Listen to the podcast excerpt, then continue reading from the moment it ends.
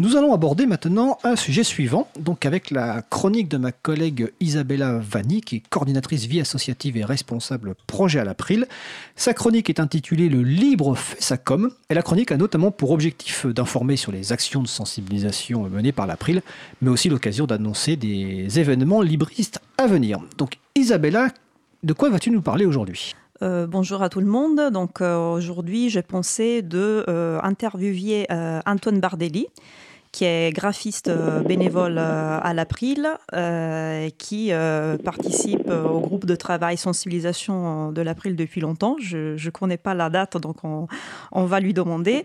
Et j'ai souhaité discuter avec lui de la genèse de l'Expo Libre 3, version 3, qui est, l'Expo Libre qui est actuellement en ligne et hum, téléchargeable et qui peut être aussi loué. Donc c'est la version la plus récente des panneaux en fait qui expliquent euh, le logiciel libre et ses enjeux au grand public. Euh, voilà, donc pour vous montrer comment le groupe de travail sensibilisation euh, justement réalise une œuvre de sensibilisation, bien évidemment sous licence libre. C'est le thème d'aujourd'hui. Donc, euh, Antoine, tu es là? Oui, tu bonjour. Bonjour. Donc, euh, voilà, je, disais que tu es euh, graphiste bénévole April et que tu es très actif dans le groupe de travail sensibilisation. depuis combien de temps tu, contribues au groupe, à peu près? Alors, je suis inscrit à l'April, enfin, je, suis, je participe au groupe depuis 2011. D'accord. si, mes souvenirs sont bons. Hein, Donc, ça fait... 2008. en tout cas, ça fait longtemps et tu as été aussi animateur du groupe euh, pendant euh, deux ans. Ah oui, c'est ça. Oui, en fait, j'étais inscrit donc euh, dans le groupe. En, j'ai commencé à, participer en 2008 et j'ai pris l'organisation du groupe sensibilisation en 2011. Très bien. Pour deux ans. C'est deux ans. Oui, pour deux ans. Et euh, l'une des missions en fait importantes qui t'a été euh, euh, confiée, c'était justement la, mise à jour de l'Expo Libre et donc la réalisation de la version 3, la version la plus la plus récente. Et la, question est pourquoi faire une version 3 vu qu'il y avait déjà une version 2 Quels étaient les objectifs? la, la, version 2, elle était très verbeuse. Il y avait beaucoup de, de contenu texte euh, et puis, elle était comme, les, les, idées étaient quand même assez dispersées sur tous les panneaux. Donc, euh, ça faisait un, contenu qui était, comment dire, euh, peut-être pas assez accessible au grand public. Donc, il y avait aussi des points un petit peu techniques qui étaient décrits euh, en fonction des panneaux. D'accord. En fait, j'y suis allée euh, zioter, euh, regarder euh, cette ancienne version, et effectivement, il y avait beau, il y avait un contenu très très bien écrit, mais qui était peut-être plus adapté pour un pour un dépliant, pour un flyer, plutôt que pour une exposition, pour des panneaux accrochés à un mur, qui qui ont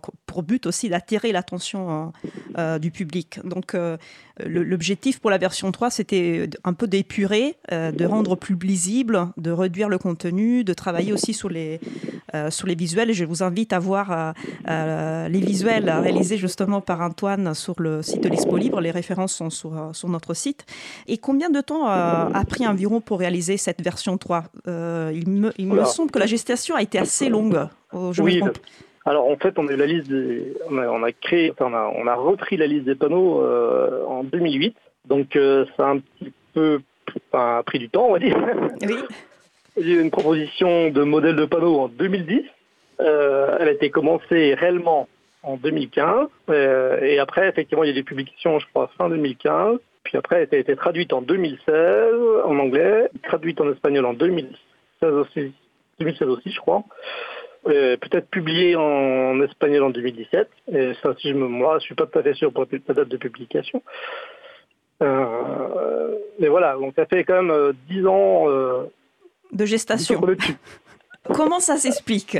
Comment cette longue gestation s'explique pour, pour une œuvre de, de un ce projet comme ça, ben, il faut la disponibilité de tous les intervenants, euh, il faut des compétences mobilisées, il faut mettre au point des textes, euh, il y a après des, des étapes de validation. Donc effectivement, après, il faut réaliser, et puis après, il faut faut mettre en ligne, euh, voilà, etc. Donc c'est toutes des étapes qui sont euh, très très longues. En fait, toi, tu étais en charge plutôt de la partie euh, graphique, visuelle, oui. mais après, il y avait des, des, des, bénévoles, de personnes qui ont, qui ont, par exemple, rédigé le, contenu.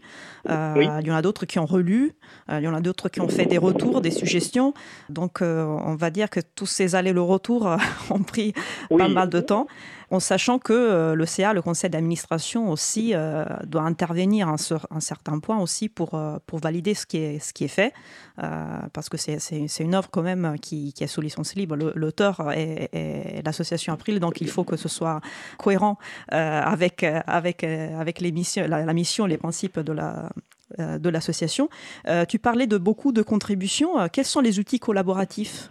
Euh, qui ont été utilisés pour faire participer tous, ce, tous ces, personnes bah déjà, il y a quand même il y a plus de 20 ou, contributeurs sur le texte, on va dire au moins. Hein. Pas mal.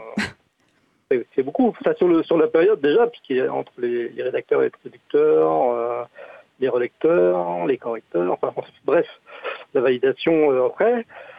Les, pour travailler tous ces outils, il y a beaucoup de, des trois outils qui sont essentiels. C'est le, bah déjà c'est les listes de diffusion, donc euh, qui nous permettent d'échanger euh, et de lancer des idées, d'avoir des retours.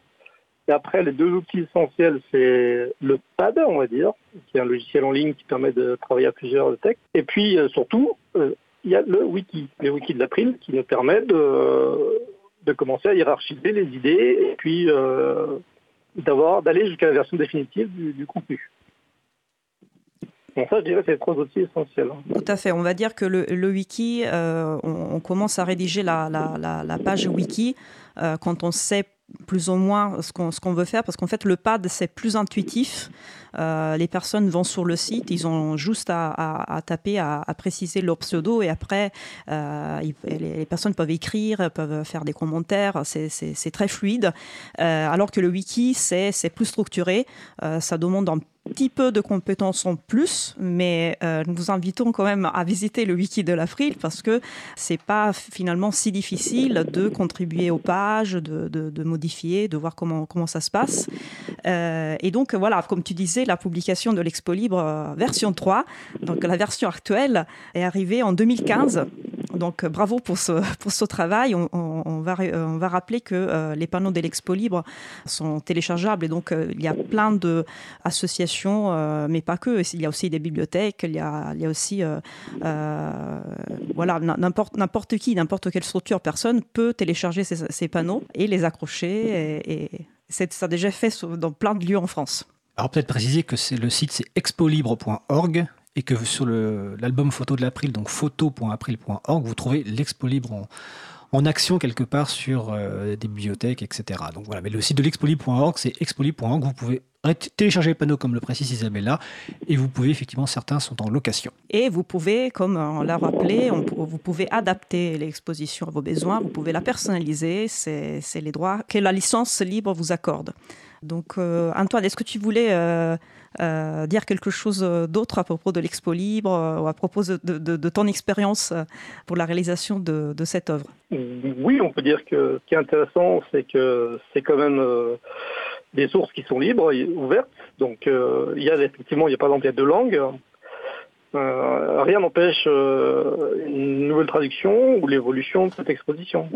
Et c'est quand même l'avantage, c'est qu'on peut continuer, si on souhaite, à, agrémenter cette exposition. petite question, Antoine. tu as parlé des outils pour la rédaction des textes, mais quel outil as-tu utilisé pour la mise en page finale de l'exposition la mise en page, c'est un, deux, deux logiciels euh, qui ont été utilisés pour réaliser l'expo libre, c'est Inkscape pour les illustrations et euh, Scribus pour euh, la mise en page. Deux logiciels libres, on précise. Hein. C'est deux logiciels libres, oui. Et ça veut dire qu'on peut télécharger les logiciels et puis regarder comment ont été conçus les fichiers ou éventuellement les adapter. Euh, ce rappel euh, très, très juste des logiciels qui ont, qui ont été utilisés, euh, ça me fait venir à l'esprit qu'effectivement l'expo libre de l'April a pu naître grâce au fait que la, toute première version, qui s'appelait pas Expo Libre, ça s'appelait Vive l'informatique libre, si, je ne me trompe pas. C'était, avait été produite par la Ligue de l'enseignement Apitux et l'association Linux Alpes, et c'était une œuvre publiée sous licence libre. donc c'est grâce à ça qu'on a pu faire une version 2 et puis une version 3. Alors c'est vrai que la première version était sous licence libre, mais c'était réalisé sous un logiciel euh, propriétaire, euh, Illustrator à l'époque. Euh, et c'est la deuxième version qu'on a pu faire une version 2. Et c'est, je crois, François Poulain qui s'en est occupé de la faire sur Inkscape.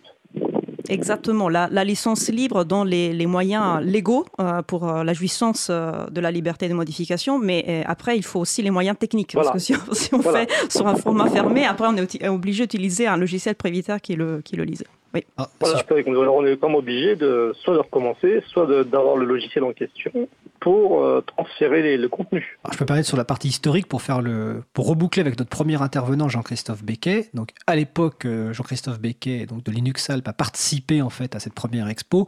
Et comme c'était la Ligue de l'enseignement, si je me souviens bien, qui a finalement fait la mise en page, ça a été le choix effectivement de la, mise, de Ligue de l'enseignement à l'époque de faire en Illustrator.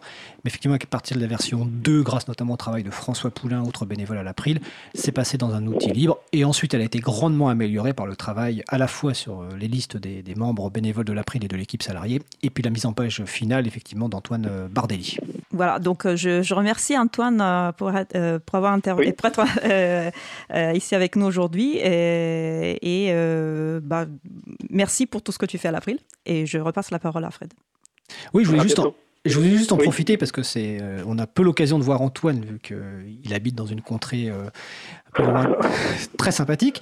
Mais je voulais, voilà, je voulais dire simplement une chose, euh, c'est qu'en tant que délégué général de la de l'April, euh, l'un de mes grands plaisirs en fait est de travailler avec des bénévoles de, la qualité d'Antoine, parce qu'Antoine est, on, l'a peut-être pas dit, je sais plus, est graphiste professionnel, hein, mais il intervient bénévolement euh, pour l'April. Et non seulement c'est un, c'est un, mec sympa, mais en plus c'est un graphiste de, talent, c'est un communicant de talent. Donc à chaque fois, les idées qu'il nous donne ou les remarques sont, sont, pertinentes. Il est disponible, il est réactif. Donc voilà, c'était un grand plaisir et je crois que c'est l'un des grands plaisirs de travailler dans le monde associatif, de bosser avec des, bénévoles comme, euh, comme Antoine. Tu n'es pas le seul, mais tu es quand même là dans le top du top, on va dire. Donc euh, voilà. Je confirme, je confirme. Et on va citer donc ton site quand même, c'est bardelli.fr, euh, sur lequel voilà, vous pouvez retrouver à la ah, fois les. Un coup de pub, donc. Bah, écoute, c'est normal, enfin, c'est tout à fait normal. Hein, tu, tout à fait normal. Donc voilà, je voulais juste te remercier. Et je laisse la parole. Non Bah écoute, euh, en tout cas, merci Antoine et donc euh, à bientôt. Et bientôt d'ailleurs sur le site de l'April, vous aurez dans le cadre de l'émission juste avant les vacances une nouvelle œuvre d'Antoine. Mais vous attendrez un peu fin juin pour la voir, euh, une œuvre d'illustration par rapport à nos podcasts. Bon, donc merci en tout cas Antoine et merci Isabella pour cette chronique. le libre fait sa com et on se voit bah, la le mois prochain pour la prochaine chronique? Tout à fait.